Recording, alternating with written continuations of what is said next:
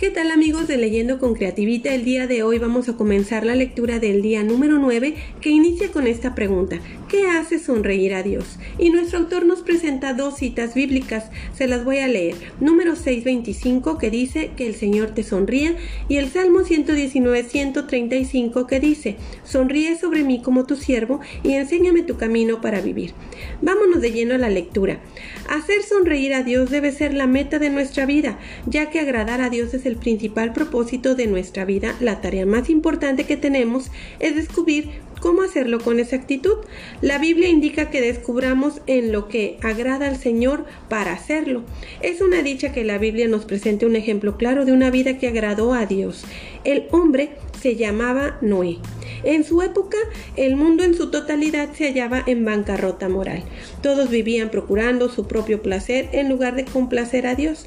Dios no encontró a nadie en la tierra interesado en agradarlo. Estaba afligido y hasta le pesó haber hecho al ser humano. Estaba tan disgustado con la raza humana que consideró borrarla de la tierra. Sin embargo, hubo un hombre que lo hizo sonreír. La Biblia dice que Noé era del agrado del Señor. Dios dijo, este individuo me agrada, me hace sonreír, voy a comenzar de nuevo con su familia. Tú y yo Hoy estamos vivos porque Noé contó con el favor de Dios. Del estudio de su vida aprendemos los cinco actos de adoración que hacen sonreír a Dios. Bueno, aquí estamos dándonos cuenta que nuestro autor, enfocado en la vida de Noé, él rescata cinco puntos en los que va a desarrollar, bueno, cada tema, ¿verdad? Y profundizando sobre lo que hace sonreír a Dios. Y bueno, este es el número uno que dice, Dios sonríe cuando lo amamos por encima de todo.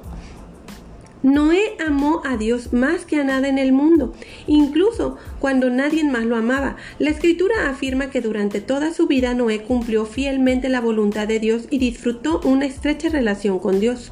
Lo que Dios más desea contigo es una relación de amor.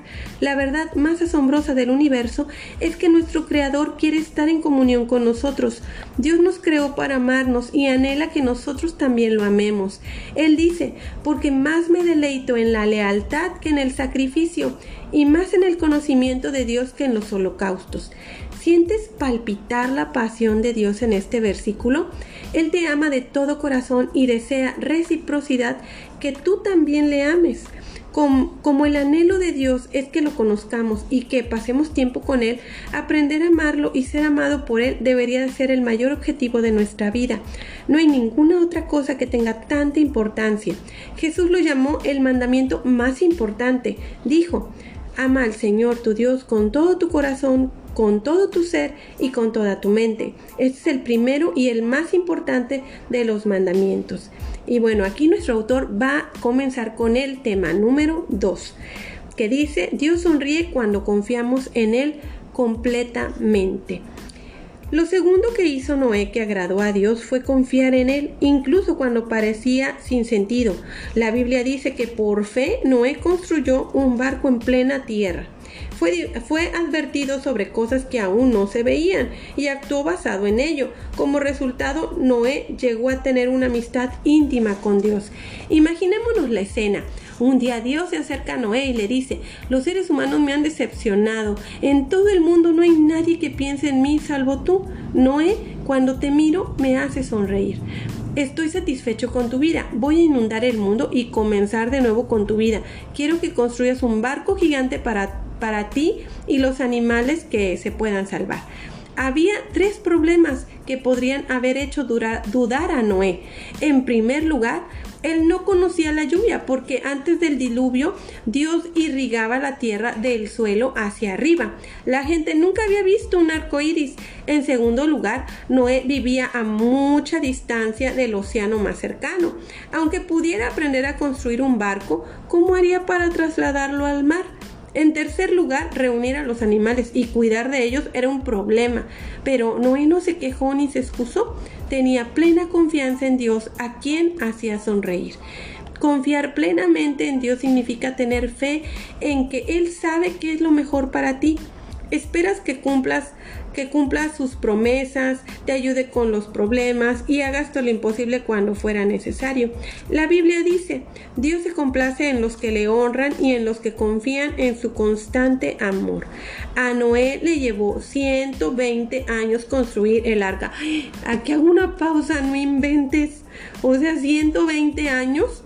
No sé, yo después de un año luego me desespero pero 120 años este hombre en verdad que sí era un hombre de fe y era un hombre que realmente sí tenía una relación increíble con Dios. Qué impresión. Bueno, Seguimos. A Noé le llevó 120 años construir el arca. Supongo que hubo días en que se sintió descorazonado. Después de años sin año y años sin señal de lluvia, lo tildaban con crueldad como el loco que piensa que Dios le habla. Me imagino que los hijos de Noé deben haber sentido vergüenza del enorme barco de que su padre estaba construyendo en el jardín de su casa. Sin embargo, no dejó de confiar en Dios.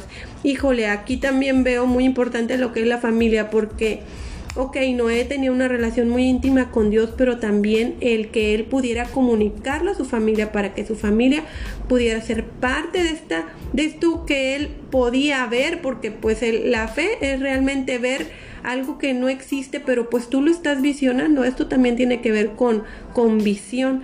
Entonces, él pudo también transmitir la visión. Wow, ahorita lo que aprendo es que qué importante es poder transmitir la visión, porque pues los hijos fueron parte fundamental en esto, su familia, porque obvio Noé no iba a poder construir solo todo esto, alguien tenía que hacer equipo con, con su familia. Y bueno, eh, sí, definitivamente lo que estaban haciendo parecería una locura. Y digo, ay, vaya, después de 120 años, o sea, yo creo que después de un año, después de dos años, tres años, y piensas 10, 20, o sea, yo creo que sí ha de haber sido muy, muy difícil.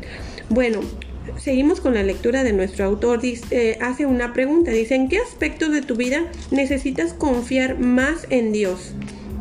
La confianza es un acto de adoración, así como los padres se alegran cuando sus hijos confían en su amor y sabiduría, nuestra fe contenta a Dios. La Biblia afirma que sin fe es imposible agradar a Dios.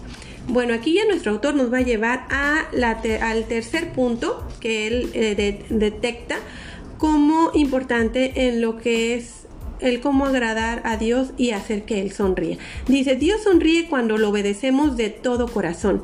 Salvar a la fauna de un diluvio mundial requería poner atención a la logística y los detalles. Había que hacer todo exactamente de acuerdo con las instrucciones de Dios. Él no dijo, construye cualquier bote que quieras, Noé. No, Él le dio instrucciones detalladas acerca del tamaño, la forma y los materiales que debía de usar, así como con respecto al número de animales que debía traer a bordo. La Biblia nos relata la respuesta de Noé que dice, entre comillas, y Noé hizo todo según lo que Dios le había mandado. Otra versión dice que hizo exactamente como Dios le mandó. Observa que Noé obedeció absolutamente todo, no desobedeció ninguna instrucción y con toda exactitud en tiempo y forma de acuerdo con lo que Dios le mandó. Eso es hacer algo de todo corazón. ¿Cómo no iba a sonreír Dios viendo a Noé? Si Dios te pidiera que construyeras un barco enorme, ¿tendrías preguntas, objeciones y reparos? Noé no las tuvo, obedeció a Dios de todo corazón, lo que implica hacer cualquier cosa que Dios nos pida sin reservas ni titubeos, nada de andar con dilaciones y decir voy a orar por eso. Debemos hacerlo sin demora. Cualquier padre sabe que la obediencia con retraso es en realidad desobediencia. Dios no nos debe ninguna aclaración ni explicación de motivos cuando nos pide que hagamos algo. Para entender podemos esperar, pero para obedecer no. La obediencia instantánea nos enseñará más acerca de Dios que una vida de estudios bíblicos. En realidad nunca entenderás algunos mandamientos si no los obedeces primero. Obedecer abre la puerta al entendimiento. A veces intentamos ofrecerle a Dios una obediencia parcial queremos elegir y seleccionar qué mandamientos obedecer. Hacemos una lista de los mandamientos que nos gustan y los obedecemos, pero no tomamos en cuenta los que nos parecen irrazonables, difíciles, costosos o mal vistos. Asistiré a la iglesia pero no diezmaré. Leeré la Biblia pero no perdonaré a los que me lastimen. La obediencia a medias es desobediencia. Cuando obedecemos de todo corazón lo hacemos con gozo, con entusiasmo. La Biblia nos exhorta, obedécelo alegremente. La actitud del salmista fue decir, dime solamente qué debo hacer y lo haré, Señor. Mientras viva, obedeceré de todo corazón. Santiago les habló a los cristianos diciéndoles que agradamos a Dios por lo que hacemos y no solo por lo que creemos. La palabra de Dios nos dice claramente que no podemos ganarnos la salvación. La salvación es por gracia, no por ningún esfuerzo de nuestra parte, pero como hijos de Dios podemos agradar a nuestro Padre Celestial mediante la obediencia. Cualquier acto de obediencia es también un acto de adoración. ¿Por qué a Dios le agrada tanto la obediencia? Porque es la demostración de que realmente lo amamos. Jesús dijo, si ustedes me aman, obedecerán mis mandamientos. Bueno, vamos a empezar con otro, otro punto, se los recalco, ya ven que les estoy señalando cuando nuestro autor empieza un nuevo, un nuevo eh, subtema, por así decirlo, dice, o punto a, resaltar, dice, Dios sonríe cuando lo alabamos y le manifestamos una gratitud continua. Pocas cosas nos hacen sentir tan bien como recibir alabanza y aprecio de alguien. A Dios le encanta. Sonríe cuando le expresamos nuestra adoración y gratitud a Él. La vida de Noé complació a Dios porque vivió con un corazón lleno de alabanza y de acción de gracias. Lo primero que hizo Noé después de sobrevivir al diluvio fue expresar su agradecimiento a Dios. Le ofreció un sacrificio. La Biblia afirma, luego Noé construyó un altar al Señor y sobre ese altar ofreció holocaustos. Gracias al sacrificio de Jesús, hoy no ofrecemos sacrificios de animales como lo hizo Noé. En cambio, se nos manda ofrecer a Dios sacrificio de alabanza y sacrificio de gratitud. Alabamos a Dios porque por lo que él es y le agradecemos por lo que él ha hecho. David dijo, con cánticos alabaré el nombre de Dios, con acción de gracias lo exaltaré esa ofrenda agrada más al Señor. Algo asombroso sucede cuando ofrecemos a Dios nuestra alabanza y gratitud. Cuando lo alegramos, nuestro propio corazón se llena de gozo. A mi madre le gustaba cocinar para mí, incluso después de haberme casado con Gay. Cuando íbamos de visita a casa de mis padres me preparaba una mesa con increíbles platos caseros. Una de las cosas que más le gustaba en la vida era vernos comer y disfrutar lo que ella nos preparaba. Cuanto más disfrutábamos la comida, más contenta se sentía, pero nosotros también disfrutábamos al hacerla sentir bien. El resultado era recíproco. Mientras comía sus platos, me deshacían alabanzas y elogios a mi madre. No solo quería disfrutar la comida, sino agradarla también. Todo el mundo se sentía feliz la adoración también opera recíprocamente, puesto que disfrutamos lo que Dios ha hecho por nosotros, le expresamos nuestro gozo y Él también se regocija, lo que a su vez aumenta nuestra alegría. El libro de los Salmos dice que los justos se alegran y se regocijan ante su presencia, están felices y gritan de júbilo. Bueno, aquí ya nuestro autor nos va a dar, eh, me parece que es el último punto de qué es lo que hace sonreír a Dios. Dice, Dios sonríe cuando usamos nuestras habilidades. Después del diluvio, Dios le dio a Noé estas simples instrucciones. Tengan muchos hijos y llenen la tierra. Pueden comer de todos los animales y verduras que quieran. Yo se los doy.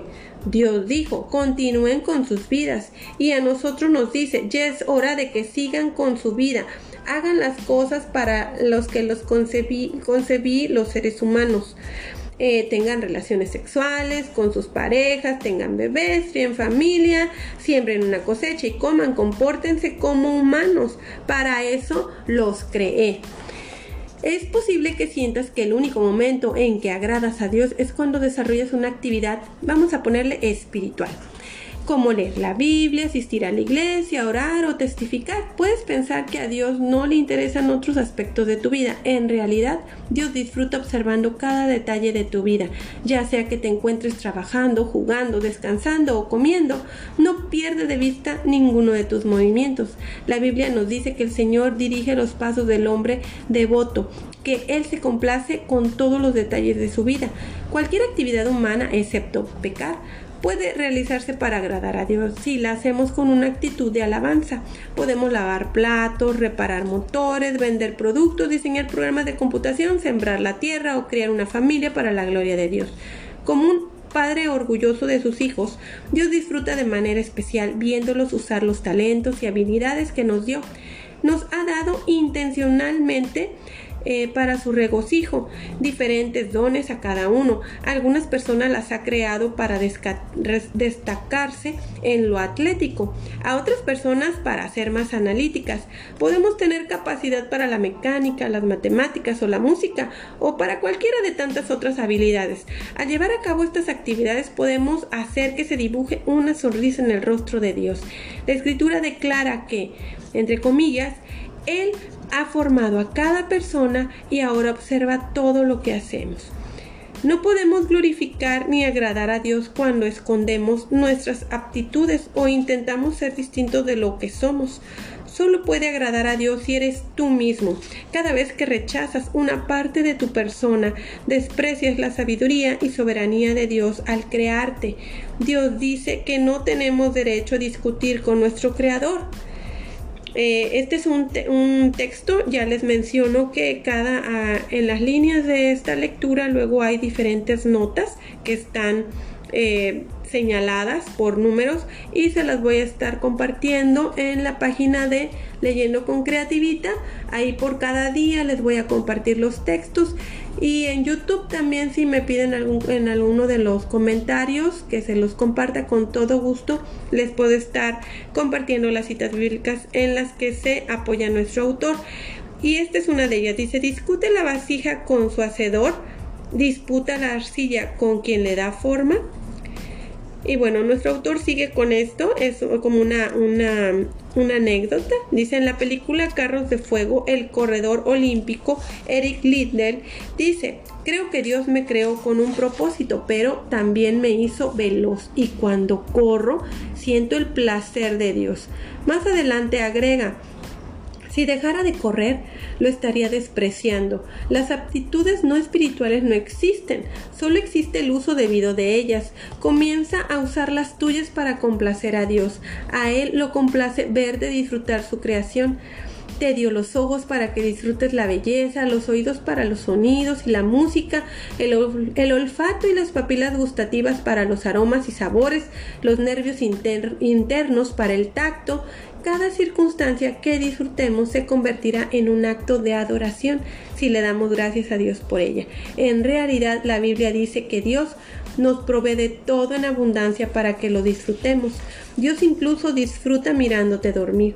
Todavía recuerdo la profunda satisfacción que me producía ver a mis hijos mientras dormían cuando eran pequeños. A veces llegábamos a tener un día cargado de problemas con sus desobediencias, pero cuando dormían se veían satisfechos, seguros, tranquilos, y mientras yo pensaba cuánto los amaba. Mis hijos no tenían que hacer nada para que yo los disfrutara, los amaba tanto que me alegraba con solo mirarlos respirar. Mientras sus pequeños pechos subían y bajaban, sonreía, y hasta alguna vez los ojos se me llenaron de lágrimas por el gozo que sentía. Mientras duermes, Dios te contempla te contempla con amor porque fuiste idea suya. Nos ama a cada uno como si fuéramos la única persona en la tierra. Los padres no pretenden que sus hijos sean perfectos ni maduros para disfrutarlos, los disfrutan durante todas las etapas del desarrollo. De la misma manera, Dios no espera que lleguemos a la madurez para comenzar a amarnos, nos ama y nos disfruta en todas las etapas de nuestro desarrollo espiritual. Mientras crecías tus maestros o padres pudieron haber sido desagradables. No supongas que Dios siente lo mismo por ti. Él sabe que eres incapaz de ser perfecto y sin pecado. La Biblia dice, bien sabe nuestro Dios cómo somos, bien sabe que somos polvo. Dios se fija en la actitud de tu corazón. ¿Cuál es tu deseo más íntimo? ¿Agradar a Dios? Pablo estaba empeñado en agradarle, ya fuera en su hogar, aquí o allá. Cuando vivimos a la luz de la eternidad, nuestro enfoque cambia. En lugar de plantearnos cómo, cuánto placer me proporciona la vida, llegamos a pensar cuánto placer le proporciono a Dios con mi vida. Dios está buscando personas como Noé para el siglo XXI, personas dispuestas a vivir con agrada, eh, a vivir para agradarlo. Su palabra afirma, Dios desde el cielo mira a los hombres y mujeres, busca a alguien inteligente que le reconozca como Dios. Wow, o esta parte donde, híjole, está, está confrontante, pero también es, es algo muy bonito. Y bueno, a mí me impacta esta cita donde dice que eh, busca a alguien inteligente que lo reconozca como Dios. Wow, o sea, es Dios nos llama inteligentes cuando le reconocemos. Y dice, bueno, sigue la lectura en una pregunta, ¿agradar a Dios será la meta de tu vida? No hay nada que Dios no haga para por quien se empeñe a alcanzar este objetivo. Y aquí eh, nuestro autor pues sí nos casi está cerrando este, este día con esta pregunta. ¿Agradar a Dios será la meta de tu vida? Y ahora yo me la hago. ¿Será mi meta agradar a Dios? Ya cerrando aquí la, la, reflexión que hace nuestro autor cada día, dice día 9, pensando en mi propósito. Punto de reflexión, Dios sonríe cuando confío en Él. Versículo para recordar, el Señor se complace en los que lo adoran y confían en su amor. Salmo 147, 11. Y la pregunta para considerar es, puesto que Dios sabe qué es lo que mejor para mí, ¿en qué áreas de mi vida es que más necesito confiar en Él? Bueno, hasta aquí hemos terminado lo que es la lectura de este día en el que hemos aprendido eh, a través de la vida de Noé, cómo él pudo agradar a Dios y cómo en la Biblia expresa que Dios miraba con agrado a Noé. Digo, está increíble el proceso que tuvo que pasar, el tiempo que tuvo que pasar, pero definitivamente fue un hombre de fe. Y yo me pongo a reflexionar qué tantas cosas en mi vida eh, a veces Dios ha tratado conmigo y me hace ver y luego le dudo y digo, ay no, yo creo que por, ahí, por aquí no y hacemos, bueno, yo lo, hablo por mí, a veces eh, no me la creo. Pero bueno, ahora sí que con, la con esta lectura y no sé ustedes, pero a mí me, me edifica el estar, estar consciente de que cada accionar en mi vida puede ser algo que le haga sonreír a Dios. Tan solo el de ser agradecidos el poder, como mencionábamos el día anterior, despertar y decir, wow, estoy despertando y estoy viendo un nuevo día y puedo respirar, el ser agradecido y el estar consciente, el estar tal vez barriendo, tal vez recogiendo, tal vez ayudando y toda nuestra vida se convierte como lo veíamos en, en el día anterior, un acto de adoración y como estamos en esa adoración, pues es la manera en la que hacemos sonreír a Dios.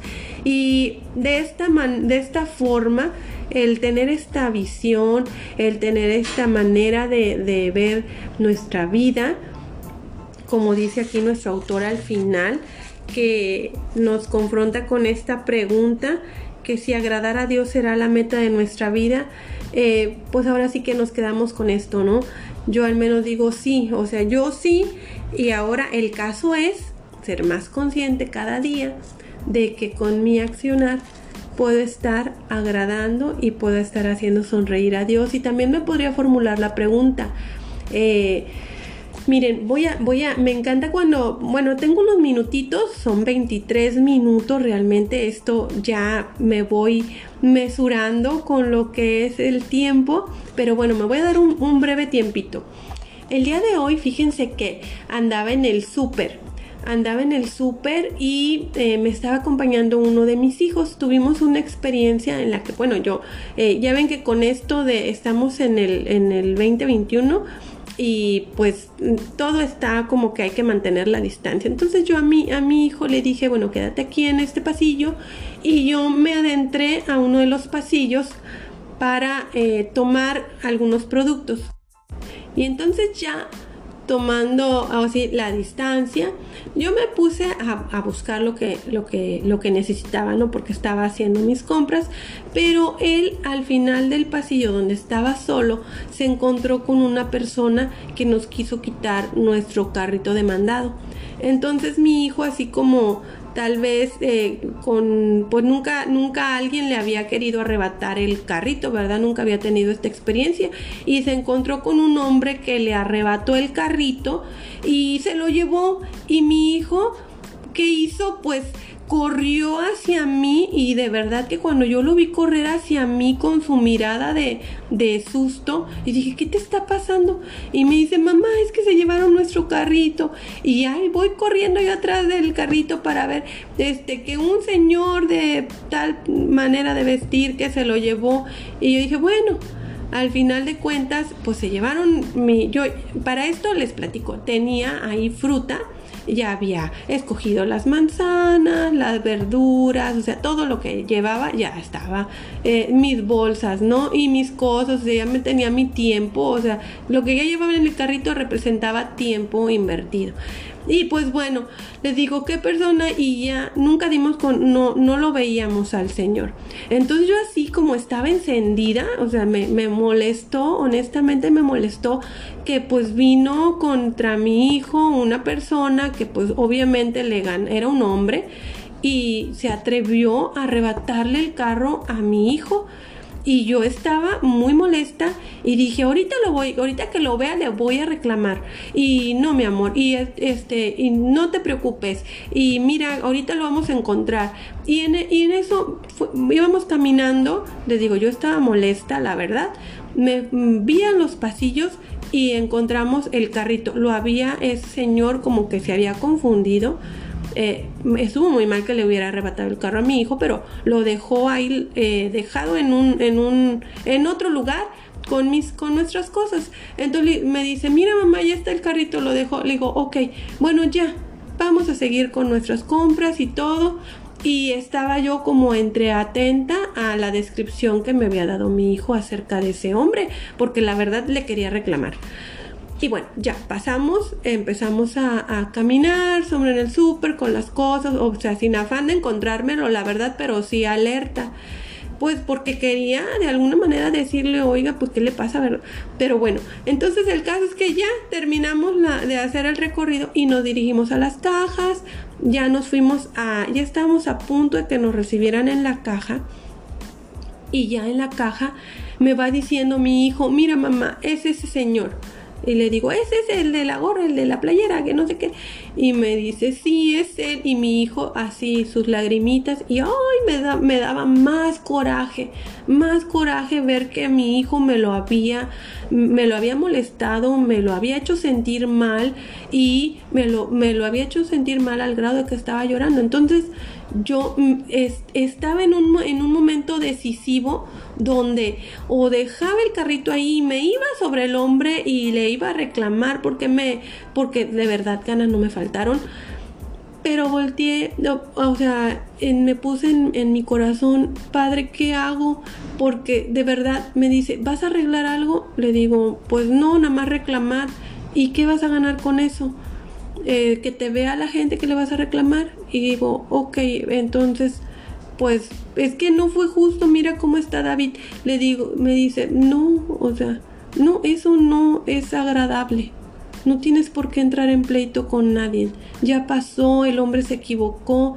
De verdad que luego yo tengo esas conversaciones así con Dios en todo lugar. Y, y ya dije, ok, está bien, lo perdonamos, trabajo con mi hijo para que también se le quite esa impresión y pasamos a la caja y, pagamos. Y en el camino mi hijo y yo veníamos reflexionando. Eh, pasó ese hombre a lo mejor estaba alterado eh, no tiene hay gente que no tiene respeto por por las cosas ajenas qué sé yo pero no lo justificamos simplemente decidimos trabajar en nuestro corazón y hacer lo que le agrada a Dios. ¿Qué le hubiera, qué le puede hacer sonreír a Dios? Que yo perdone. ¿Qué le puede hacer sonreír a Dios? Que yo no entre en pleito con gente que no va a entender o porque pues si entendiera o no entendiera qué. Yo no puedo arreglar a la gente, pero lo que sí puedo arreglar es lo que sucede dentro de mí y lo que sucede en la vida de, de mi hijo.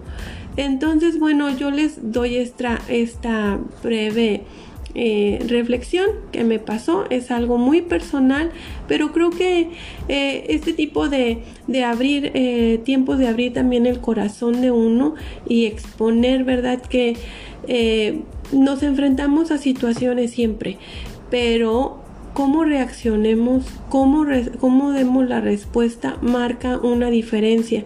Y no nada más hacia nuestra vida, sino también lo más importante, como decía aquí nuestro autor al final, agradar a Dios será la meta de mi vida, que ese sea nuestro propósito. Entonces, bueno, los dejo con esto y por aquí ya vamos a llegar al día número 10 que se llama, eh, se titula El corazón de la adoración. Y bueno amigos, les espero que les haya gustado este tiempo, que lo hayan disfrutado y que como, como es el propósito de esto, pues lo podamos aplicar a nuestra vida. Bueno, hasta aquí me despido. Bendiciones. Hasta pronto.